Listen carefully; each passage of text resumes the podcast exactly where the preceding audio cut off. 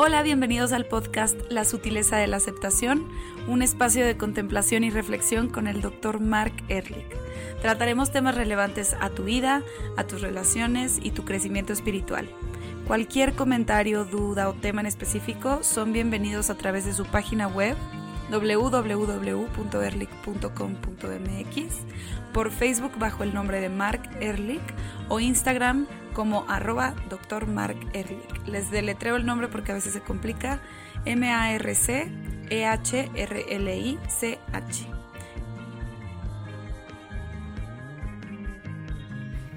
Hola Mark, ¿cómo estás? Hola a todos, feliz año, feliz vuelta a, a, este podcast. Ya estamos de vuelta, estamos muy contentos de estar con ustedes y pues muy contentos de lo que viene para nosotros este, este año porque tenemos muchas sorpresas planeadas para ustedes. Hola Lu, uh, sí, dejamos como un mes y pico, ¿no? De, de vacaciones. De vacaciones uh, dejando que las cosas se cocinaran solos, solas. Uh, ¿Recuerdas que te mandé una, no sé si comentario de un maestro espiritual que se llama Muji? Uh -huh. Y es un maestro que recomiendo a, a, a todo el mundo porque es un tipo uh, que tiene mucha, mucha claridad mental. Uh, entonces te, te, lo mandé porque pienso que puede ser un buen tema para este podcast y para los siguientes podcasts. Entonces vamos a hacer una cosa, ¿por qué no lo lees en inglés? Y después tú y yo vamos a ir platicando de lo que implica para nosotros. ¿Está bien? Sí, claro que sí. Se los leo. You have never truly been a person, and yet you have been so many people. So many versions of the single self you have tried, and yet all your efforts have failed to make real what is merely imagined. Don't stop at the person. There is a space behind the person, beyond the person. This space is you. Okay, a lo mejor sería bueno volver a contar, pero ya con el contexto que Muji se está refiriendo a dos partes del ser. En español podemos decir que el ser con minúscula, minúscula, es el yo soy Mark y tú eres Lucy y yo me, a mí me gusta tal y cual cosa. Y el ser con mayúscula se, se usa para referirse al ser eterno, el ser ilimitado, el ser único. ¿okay? Entonces, cuando él habla de persona, está hablando del ser minúscula, el ser, um, no sé, temporal, si quieres llamarlo así. Entonces, vuélvelo a leer y vamos a ir viendo uh, si te queda a ti algunas dudas y si sí, vamos a ir platicando. Sí, este, se los vuelvo a leer.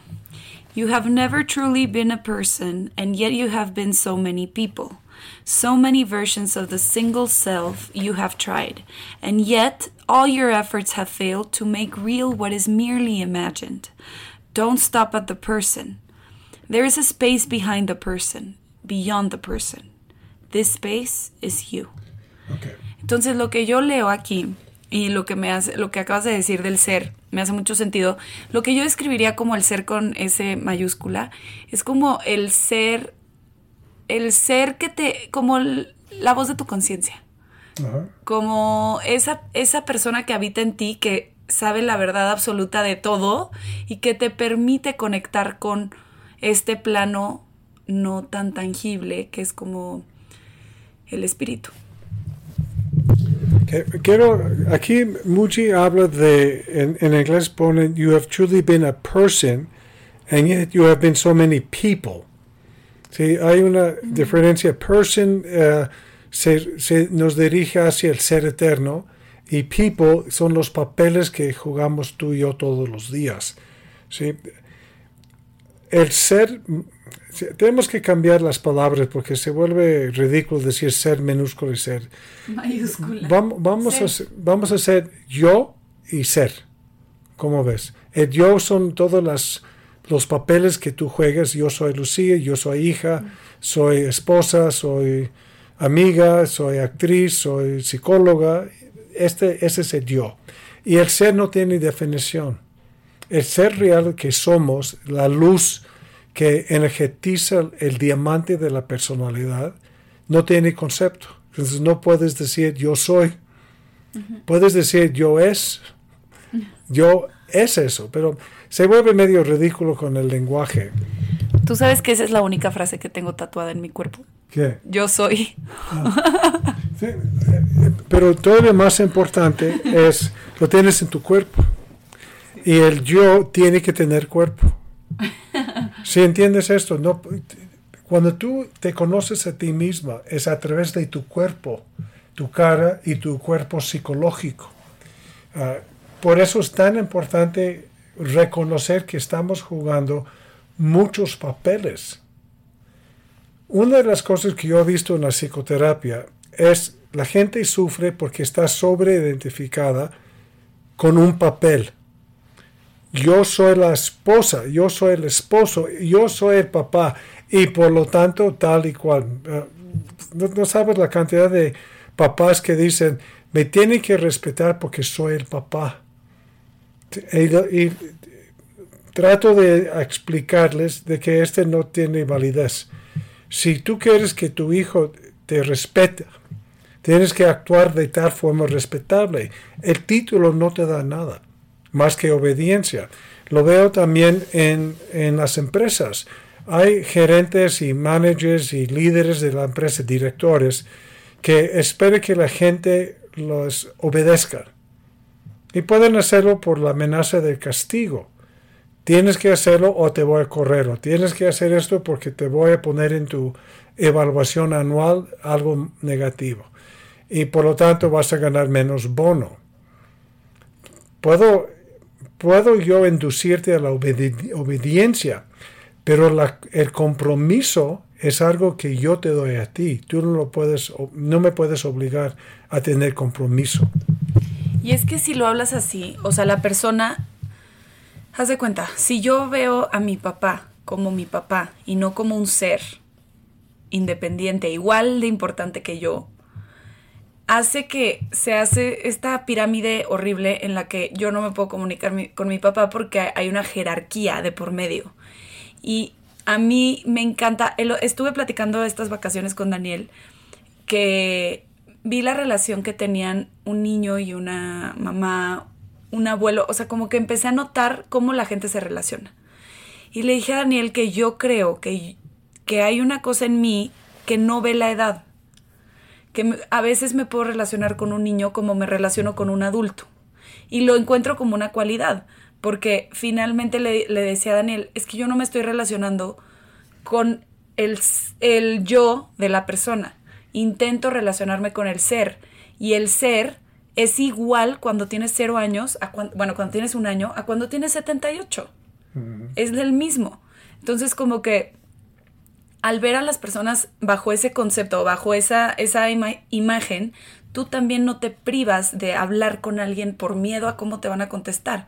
Se caen un poquito las estructuras de inseguridad, porque al final todos estamos flawed, como, eh, y, como todos somos imperfectos. Ah. Entonces sí, nuestro yo es imperfecto, nuestro ser es perfecto. Y si yo le hablo a una persona que sé que es igual de imperfecta que yo, pero que tiene un ser que se conecta con mi ser en el todo, entonces no hay inseguridad. No hay inseguridad porque no hay jerarquías de valores y no hay jerarquía de talento y no hay jerarquías de dinero y no hay jerarquías de posesiones porque cuando, como tú lo mencionas, el ser absoluto o el ser ilimitado no es una entidad. ¿sí? No es una entidad, no es un algo físico. Lo que es es simplemente una energía, una luz, no sé cómo la quieres llamar.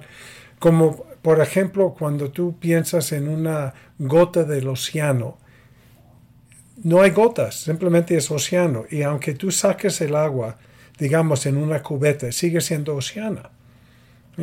Lo que hacemos el ser humano es que hacemos divisiones y hacemos jerarquías y hacemos valores de que si tú tienes tal o cual cosa, eres mejor que yo.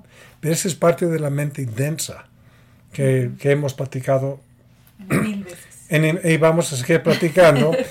De, hecho, um, acaba de, tú sabes que acaba de salir el libro, por fin, La sutileza de la aceptación.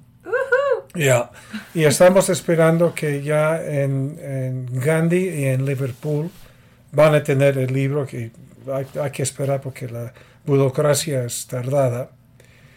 Ah, le, presté el libro y me dijo, estoy leyendo el libro y no entiendo qué es la mente densa. ¿Quién? El, ah, paciente, que, se lo di al paciente, que entonces empezó, empezó a leer el libro y no entiendo la mente densa. Y eso es porque está en la mente densa. Cuando tú estás en la mente densa no la puedes entender.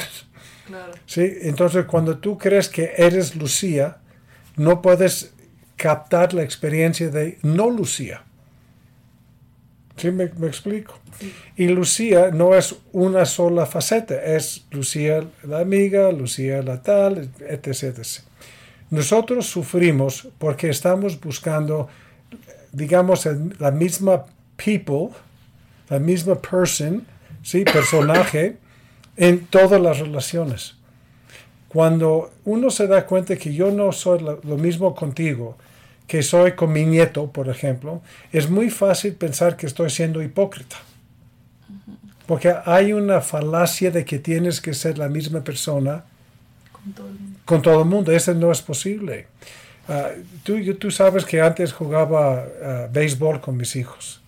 Y una de las cosas que me encantaba del béisbol es que no sabíamos qué hacíamos cada quien.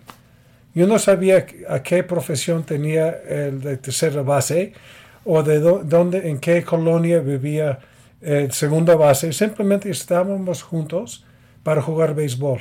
Y todo lo demás era irrelevante. ¿sí? Y este nos da un, un tipo de libertad de, de, jugar béisbol. Y no es, ¿cómo tú puedes ser, tú eres el doctor, cómo puedes tú ser, jugar béis? Este era irrelevante. La profesión, dónde vivías, qué coche traías, cuánto dinero tenías en el banco, quién era tu equipo, todo esto es irrelevante. ¿Por qué? Porque estamos allá para más actuar en un papel.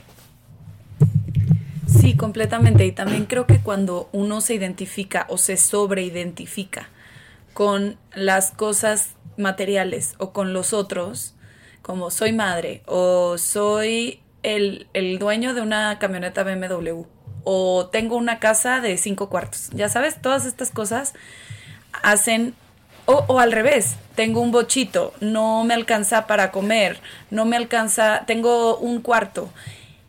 Eso empieza a determinar cómo vive tu ego, cómo, cómo vive tu mente densa, cómo se comporta tu mente densa.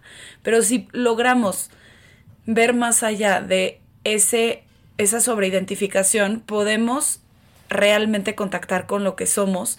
Y al final siento que cuando contactas con ese ser empieza a fluir la vida de una forma mucho más este más fluida. Y también hay una cosa que me platicó una vez tu hijo Daniel que me dijo que tú, de cuando ellos, ellos eran chiquitos no hablabas mucho del dinero que les decías es algo que hay y va a llegar y luego puede que no, pero es una, o sea, no vamos a preocuparnos por el dinero. Y me parece súper valioso porque ahora que conozco a tu hijo ya grande, es, este, me parece que no está enfocado en eso y fluye de mejor manera que cuando tienes una relación negativa con el dinero o cuando te sobreidentificas con el dinero.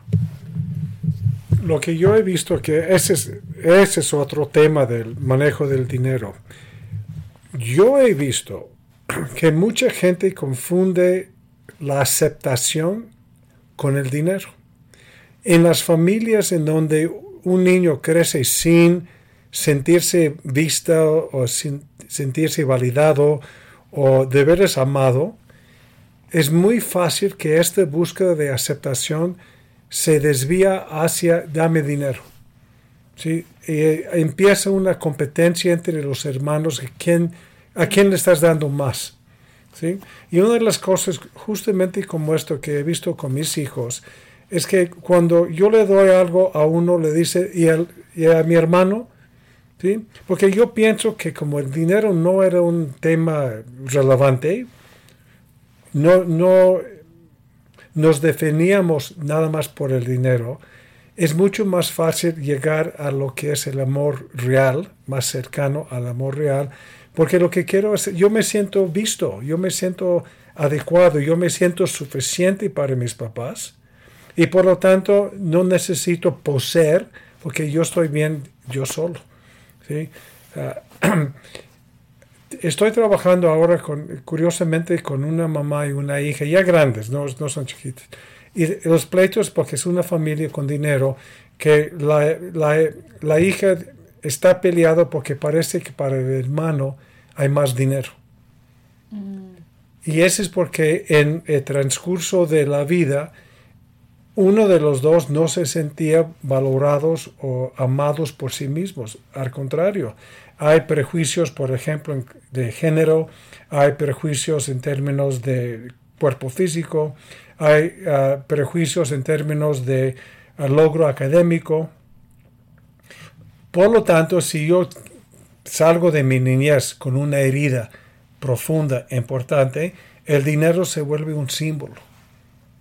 Entonces me peleo por el dinero cuando en el fondo me estoy peleando por la validación. Y todo esto está a nivel del yo, del ego de la personalidad en donde hacemos comparaciones y estamos viendo quién tiene, lo tiene más grande, más desarrollado, más Todo esto es un, es un pleito en donde nunca se puede, nunca termina. Siempre hay algo más. Yo me acuerdo de mucha gente, uh, ejecutivos y gente con mucho, mucho dinero, que vienen aquí típicamente por temas de depresión o de angustia. Okay. Y en la plática es evidente que el dinero forma una parte. Y la pregunta que siempre les hago es, ¿tienes en tu mente un número que tienes que tener que puedes dejar de luchar por él? ¿Sí? ¿Cuánto dinero necesitas? ¿Es un número? Y evidentemente no es un número. Entonces, eh, porque la gente dice, no, no más, yo siempre he querido tener un millón a los 30 años. Entonces llegan a los 30 y si tienen el millón, qué padre, pero quiero tener 5 a los 35. Esta búsqueda es interminable. Cuando tú te aceptas a ti mismo, cuando vives más, más allá de tu propia personalidad, no necesitas nada, porque te das cuenta que tienes todo. ¿Y qué es lo que tienes? El amor, de, el amor del ser. ¿sí? Ah, me acuerdo que en el libro El camino sereno y estable puse una frase, la ligereza de manera de ser. Uh, en inglés es the lightness of being. Ah, está más bonito. Sí, mucho más. The lightness, ¿cómo lo, ¿cómo lo dirías tú en español? La ligereza de ser. Ah, ok. La ligereza de ser. ¿Por qué hay ligereza? Porque no hay, no hay bagaje, no necesito algo para ser, simplemente soy. Uh, es ser del mayúscula, ¿no? De, claro, claro. Cuando estamos en la mente densa, que estamos en la personalidad, cuando estamos en la uh, historia psicológica, es una lucha eterna y nunca llegamos. ¿sí? No hay, nunca llegamos. Puedes tener una experiencia de felicidad y cuánto tiempo dura. Sí, completamente. Me parece eh, a veces que es muy difícil entender este ser, porque no, no hablo en temas personales, pero platicando con gente, a veces dicen como, pero es que cómo me concibo como en, en etéreo, ya sabes, o como energía. y es, es más allá, es que sí, siempre está el ser. O sea, cuando te vas a dormir o cuando en las cosas tan cotidianas como, no sé, cuando comes, cuando caminas, que no estás pensando en nada, esos pequeños momentos de silencio interior son los que te hacen sentir el ser y no el yo. Y luego ahora estoy tomando mi clase de meditación con una nueva maestra y nos estaba platicando algo muy interesante de cómo llegar a sentir este ser a través de la meditación diaria o la meditación que tengas. Y ella decía que la meditación no es la falta de pensamientos, ni es la mente en blanco, que más bien es crear espacio entre pensamiento y pensamiento y que cada vez que practiques más esta disciplina de contemplación, de sentarte, de, de habitarte completamente, se empiezan a ensanchar los espacios entre pensamiento y pensamiento y empiezas a habitarte desde el ser y no desde el yo. ¿Qué piensas de eso? Hay una frase que me encanta del curso de milagros que dice, a una mente quieta o una mente silenciosa entra la memoria de Dios. Ay, qué lindo, sí. A una mente quieta o una mente silenciosa, podemos decir, entra la memoria del ser. ¿Sí? Porque no es de que tienes que descubrir tu ser, eres, eso es lo que eres. Es quitar todo el ruido de la mente densa, de los juicios, de las críticas, de las comparaciones, ah, de los deberías de ser, ¿sí? Y cuando nosotros trascendemos estos fenómenos mentales, ¿qué sucede? Estamos en el momento para escuchar el silencio del ser. Cuando tus amigas dicen que yo no puedo concebir, evidentemente que no, y eso es porque lo que concibe es el cerebro. Y cuando estás en el cerebro, estás en el cuerpo y estás en el yo. Claro. Es como si alguien quiere ah, tratar de ver cómo me voy a sentir cuando estoy muerto. Es imposible. No sabemos. No, no, es imposible porque tú ya viva no puedes concebirte muerta. De, de la misma forma, con el cerebro, con la mente densa, no puedes concebir la mente sutil. Lo curioso es que con la mente sutil, que está a un paso del ser ilimitado, sí puede darse cuenta de la mente densa, pero la mente densa no se da cuenta de la mente sutil. Por lo tanto, lo que tú y yo buscamos todos los días es tener más y más claridad de este yo que yo estoy actuando en este momento. ¿No te ha pasado, eh, justo me pasó este fin de semana, que fui a una comida, digo, quiero mucho a las personas y todo, pero me pasó que los veía comer y tomar y así. Y decía, qué raro que los seres humanos tenemos dos ojos, una boca, que comemos, que tenemos orificios de donde sale olor, o sea, como que una despersonalización chistosa. Y creo que, o sea, lo platiqué con una amiga que tenía ahí cerca que también está en un camino de conciencia y se murió de risa y me dijo, yo también lo he tenido, o sea, como, digo, no sé si sea de conciencia, este es un comic relief, pero hmm. sí se me hace chistosísimo que habitemos este cuerpo de carne y hueso, o sea, a veces es depende de la personalidad. Creo que hay personas más etéreas y hay personas más terrenales, pero como que hay veces que sí cuesta trabajo habitar el cuerpo. ¿Tuviste una experiencia de despersonalización del mismo cuerpo? Y este es una, un fenómeno de poder observar algo con que vives diario, pero sin las connotaciones o los juicios. Simplemente viste el cuerpo como un ente. Sí, como un, ente. Es, y, es qué chistoso que este cuerpo que tenemos tiene una boca en donde tienes que meter comida, y pase por un tubo y después secretan como gases y, jugos gástricos y después sale de otro hoyo. ¿sí? Y, cuando te, lo ves de otra perspectiva, obviamente se ve con otro, otra interpretación, se ve rarísimo. Rarísimo. Y no sé si has tenido tú la experiencia de estás viendo a una amiga, por ejemplo, a tu esposo o a tus papás y de repente se te olvida que es quién es y estás empezando a verlo desde como de nuevo, sin connotaciones, sin pasado. Ah, de hecho, hay un libro, super libro, que se dice Zen Mind, Beginner's Mind. Mm. La mente zen, la mente percipiente. Y lo que el libro habla es justamente la capacidad de ver las cosas por la primera vez. Sí, y eso, no, eso es lo que no hacemos. Nosotros vemos el pasado. déjame contarte uh, una experiencia que tuvimos en uh, Año Nuevo.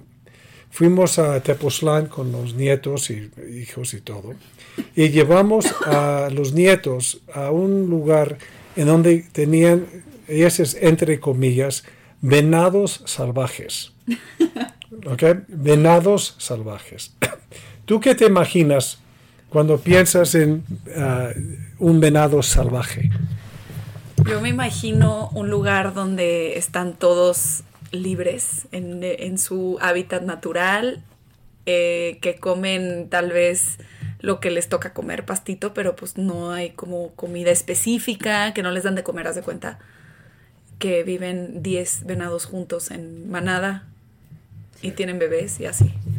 Cuando llegamos a este lugar, era dos venados en un lugar.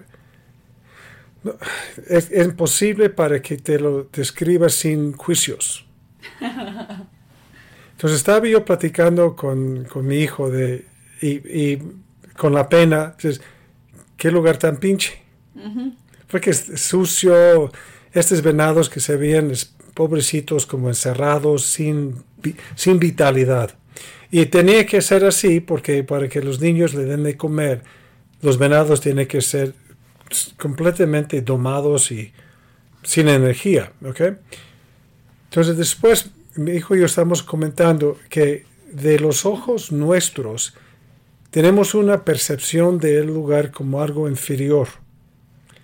Pero si tú ves a través de los hijos de un niño de tres años y un niño de un año y medio, es un lugar impresionante, es un lugar espectacular ah, de poder darle de comer a animales y vi al nieto de un año y medio jugando con la tierra. Mm. Estaba agarrando la tierra y estaba jugando y estaba fascinado. Y yo te garantizo, obviamente no se van a acordar de esta experiencia porque se van, pero si tú le preguntaras al niño de, de tres años, ¿qué tal estuvo los venados, no, estuvo padrísimo, porque no hay prejuicios, no hay pasado, es, todo nuevo. Entonces, ¿te imaginas tener la capacidad de vivir siempre en el ahora, en el presente, sin prejuicios del pasado? Y esa es la, una de las diferencias fuertísimas entre el yo y el ser. El yo vive en el pasado con prejuicios, el ser es constantemente ahorita, ahorita, ahorita, Qué padre, sí.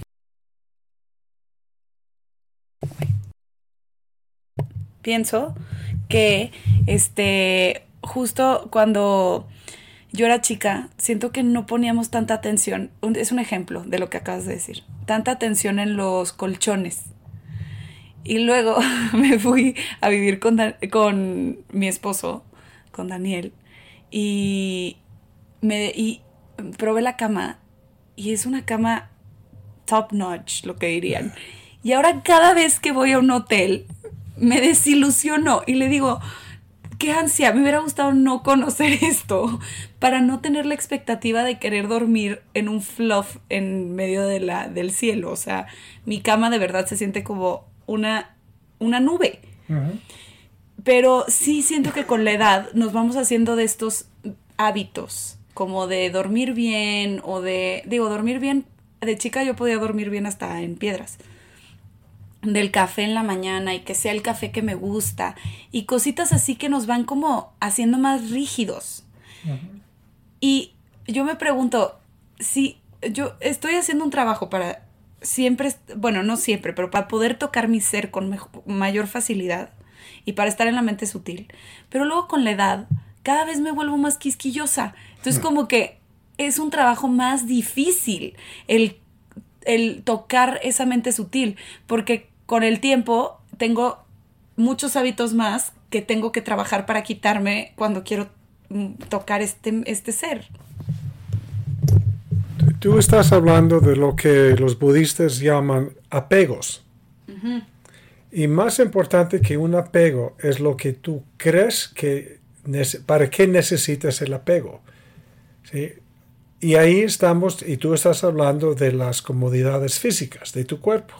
Entonces, cuando estás en tu colchón de nube, estás realizada. Realizada. Ok, y cuando tienes que ir a una casa o un hotel y el colchón es obviamente no de la misma calidad, dices, merezco algo mejor y por lo tanto me enojo, por lo tanto me quejo, por lo tanto... y eso es todo. Sí, o, pues no, no duermas porque estás enojada. O no duermas porque piensas que este no es el colchón que yo me merezco. ¿sí? Y lo que los budistas nos enseñan, que es- eh, viene mu- muy al caso, nunca se trata de no tener preferencias. Tú puedes gozar tu colchón cuando estés en tu colchón. Pero si algo sucede y no puedes estar en tu colchón, puedes estar igual de tranquila. El apego no es, tanto, no es tan importante el, ape- el apego, lo que es importante es qué pasa cuando no lo tienes. ¿Sí? Es como, por ejemplo, cuando la gente dice, ah, me muero sin mi pareja. Ese es otro apego. Y puede ser como el concepto de me muero sin mi pareja, o qué tipo de pareja yo necesito, o qué tipo de pareja merezco, sería bueno para el siguiente podcast. ¿Cómo lo ves? Me encanta. Vamos a hacerlo. Pues muchas gracias por estar aquí con nosotros. Bienvenidos otra vez. Y recuerden ponernos sus comentarios en cualquiera de nuestras redes sociales. Y pues vendremos con muchas sorpresas, como les digo. Que estén muy bien. Bonita semana.